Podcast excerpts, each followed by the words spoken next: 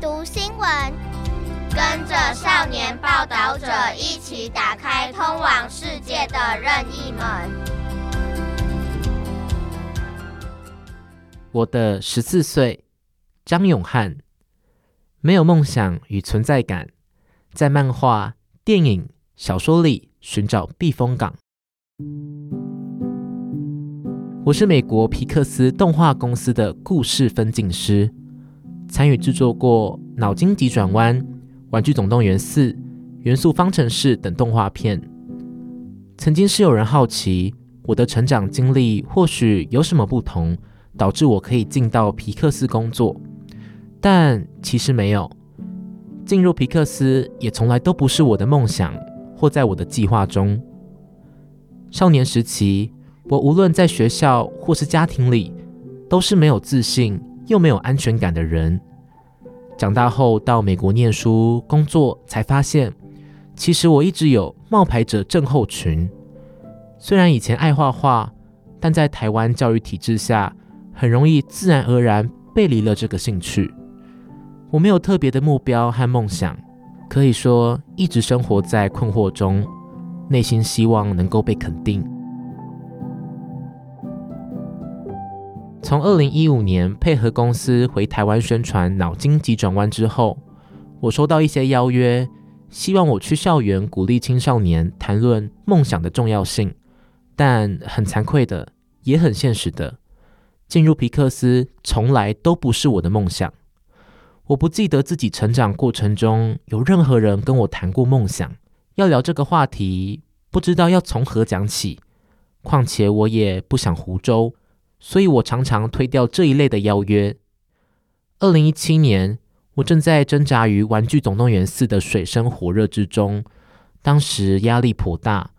为了调适心情，我决定出国走走。受到小说《微妙的平衡》的影响，再加上常听说去印度旅行颇具挑战，于是我逼自己跳脱舒适圈，去印度当背包客。在抵达瓦拉纳西第一晚时，我与一名已经在印度旅行七周的澳洲男子去路边摊吃晚餐。当听到他说他今年刚大学毕业时，我简直不敢相信，因为他谈吐成熟，就像是已经在社会历练多年。是怎样的成长经历让他如此独立成熟？我好奇，在昏暗灯光下，吵杂街边听着这个大男孩缓缓诉说自己的成长求学经历。我默默觉得他很耀眼，因为我从来都不是这样的人。带着樱木花道插画去考高中，我是一个在彰化园林寻常中产阶级家庭长大的小孩。小时候的我就寡言，害怕群体，对陌生环境容易恐惧，直到今日依旧如此。在小镇成长的生活跟其他人并无两样。那时连去个台中都觉得像上月球一样新鲜，更别说想到将来会出国念书工作。离开台湾之前，我没有受过正规的绘画训练。台湾教育你知道的，德智体群没有美。民间传说的借美术课给数学课补课都是真的。我不确定自己是不是有天分，但爱画画的兴趣是绝对有的。画得不好的时候，我反而享受思考怎么画得更好的过程，不会感到挫折。国中时，我跟着朋友一同报名了一个私人画室，两周一次，带着自己的纸笔到透天厝教室，拿了画板，自己找个角落，看着静物和石膏画画。三小时之后，拿给画室老师看，老师只是这里暗一点，那边打亮。的把学生的素描修改的漂亮一点，并没有真正教授正确的绘画观念。但即便如此，那时候我是画得很开心的，非常享受在灯光昏暗的透天厝里看着静物和石膏画画。严格来讲，我的画图的启蒙老师其实算是漫画，透过临摹漫画里的角色和画面，学习透视法和人体肌理。七龙珠的悟空。神剑闯江湖的剑心，悠游白书的飞影，等许多漫画角色我都可以照着画出来。被母亲拉去参加私立高中的入学考试时，我就是带着自己用原子笔画的樱木花道插图的软垫板去加持，可想而知，最后没有考上。毕竟樱木的专长是打架和篮球，不是考试。武侠漫画，宫崎骏陪伴我的少年时代，和许多青少年一样，我读漫画书比教科书更多、更认真。从早期的手冢治虫系列、七龙珠、安达充的棒球纯爱漫画、悠悠白书、二十世纪少年、九九冒险野狼。棋魂到后来的火影忍者、航海王的漫画，每一套我都看过好几次。我也是因为灌篮高手开始打篮球，从横山光辉的漫画中接触三国的历史，图像对我的影响总是比文字更直接。小时候家里有一整套世界文学名著，我就时常坐在书柜前的地板上翻阅那些小说。但世界文学名著对小时候的我来讲都太艰深了，所以我对书中的插图的记忆比故事来得深刻。受到八九零年代港片和父亲喜好的影响，我一头栽进武侠小说世界。虽然读了一些《还珠楼主》古龙的小说，但我最爱的还是金庸的作品，因为比起华丽武功、门派山头，身为历史迷的我。更爱的是交错正史和稗官野史说故事手法。另一个影响我许多的大师就是宫崎骏导演了。在我很小的时候，我父亲弄来了一套台语版的宫崎骏作品录影带。我看的第一部作品就是《天空之城》，让人飞行的石头，藏在云里的城堡，有蜜蜂翅膀的飞行器，毁灭性十足的机器人。其中的幻想带给我无比巨大的冲击，连在走路上学的途中，看着天空，都会幻想云里面藏有城堡。直到今日，我仍时常回顾宫崎骏的作品，享受儿时的感动。在国中可以骑脚踏车之后，我就便跳入电影的世界里，直到今日，聊电影、漫画、小说，我永远聊不完。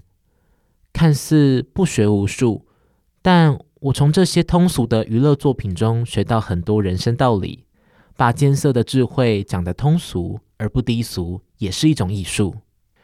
樱桃小丸子与爷爷有藏的互动，比朱自清父亲的橘子更有青少年时期的我可以理解的浪漫。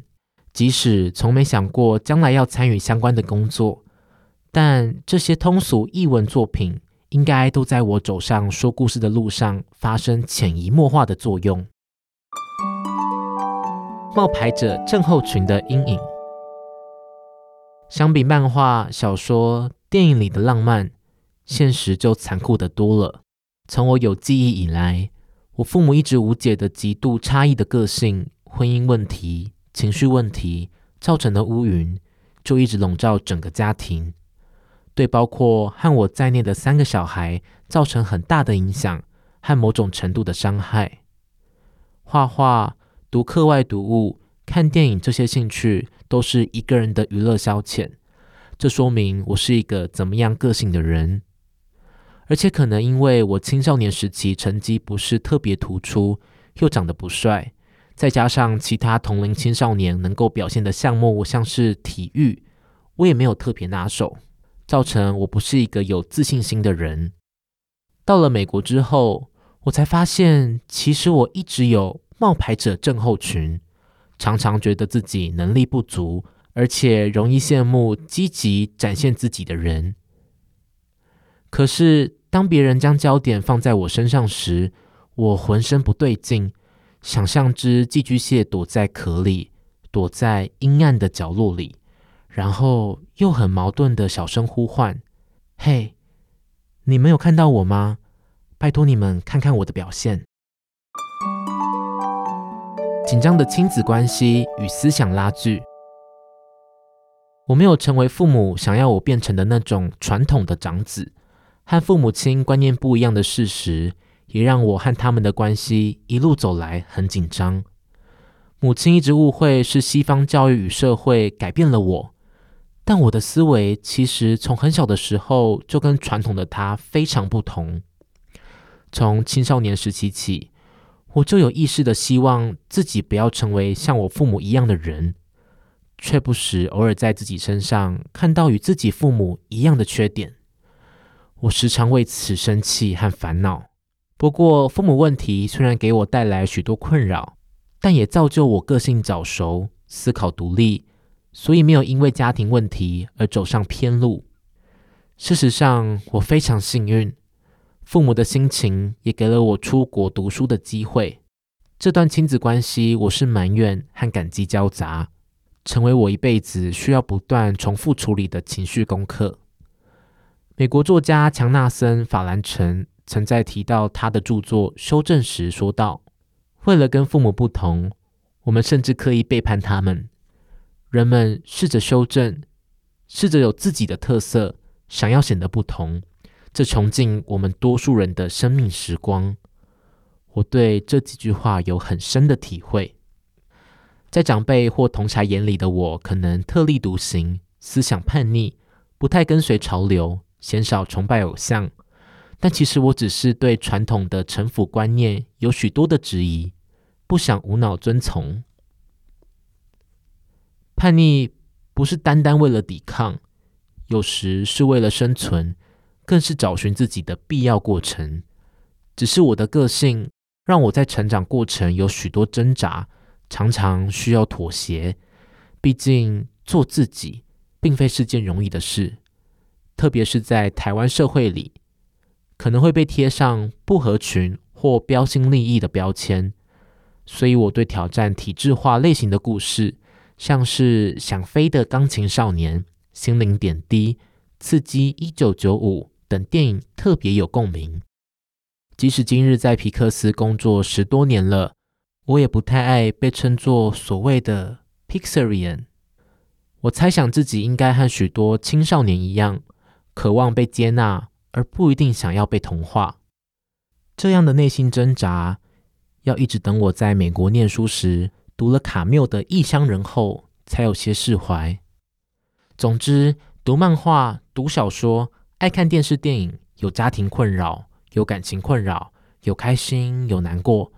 我的成长经历真的没有什么特别之处。没有像令狐冲奇遇风清扬后武功大进的桥段。可能最大的遗憾，就是在青少年时期没有多去旅游，好好拓展视野。书没读好，却也没玩得比别人多，有点笨的可惜。格局就像橡皮圈，需要一次次用力拉开。如果不去拉，日子一久就失去弹性，固定在小小的形状。出国之后才发现格局的重要性，而自己以前的格局。真的很小，但我也没有不好，没有长歪，还是有些优点。今天之所以是现在的样子，都是有原因的。长大是能够获得以平常心面对意外的勇气。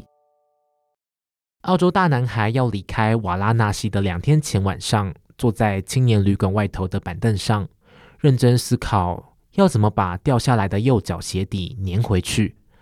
我问：为何不再买一双鞋子？哦，我没钱再买鞋子。这双鞋得要帮我撑完尼泊尔，反正另一只脚也是这样粘起来的。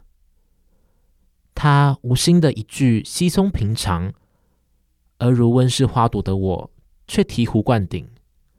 惭愧，原来所谓冒险。并不只是到陌生国度旅行，而是突如其来的困境。其实我一直期盼着自己也有这样的冒险气质，但我也清楚自己无法透过复制别人的经历就达到同样的人生境地。大家都是摸着石头过河。其实我对十四岁的自己并没有特别想说的，也觉得没这个必要。十四岁前的我时常困惑和忧愁，十四岁后的我也是。我想将来的我也会是一样的。皮克斯并不是金钟罩，人生下半场才刚开始。我只希望自己能够有用平常心面对每一个意外的勇气。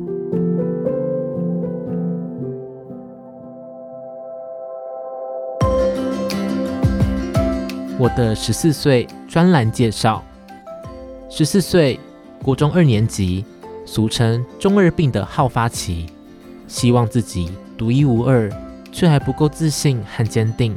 身体和心理都是小孩以上、成年未满的状态，这是串联纯真和成熟的交界。走过这里，也许前途豁然开朗，也许依然懵懂不清。无论如何，千万不要太担心，人生没有最佳路径。这个专栏是写给现在、曾经以及即将迎接十四岁的你。这个专栏里的每一个大人都和你有过一样的心情。这篇文章文字是张永汉，读报由王威汉录制完成。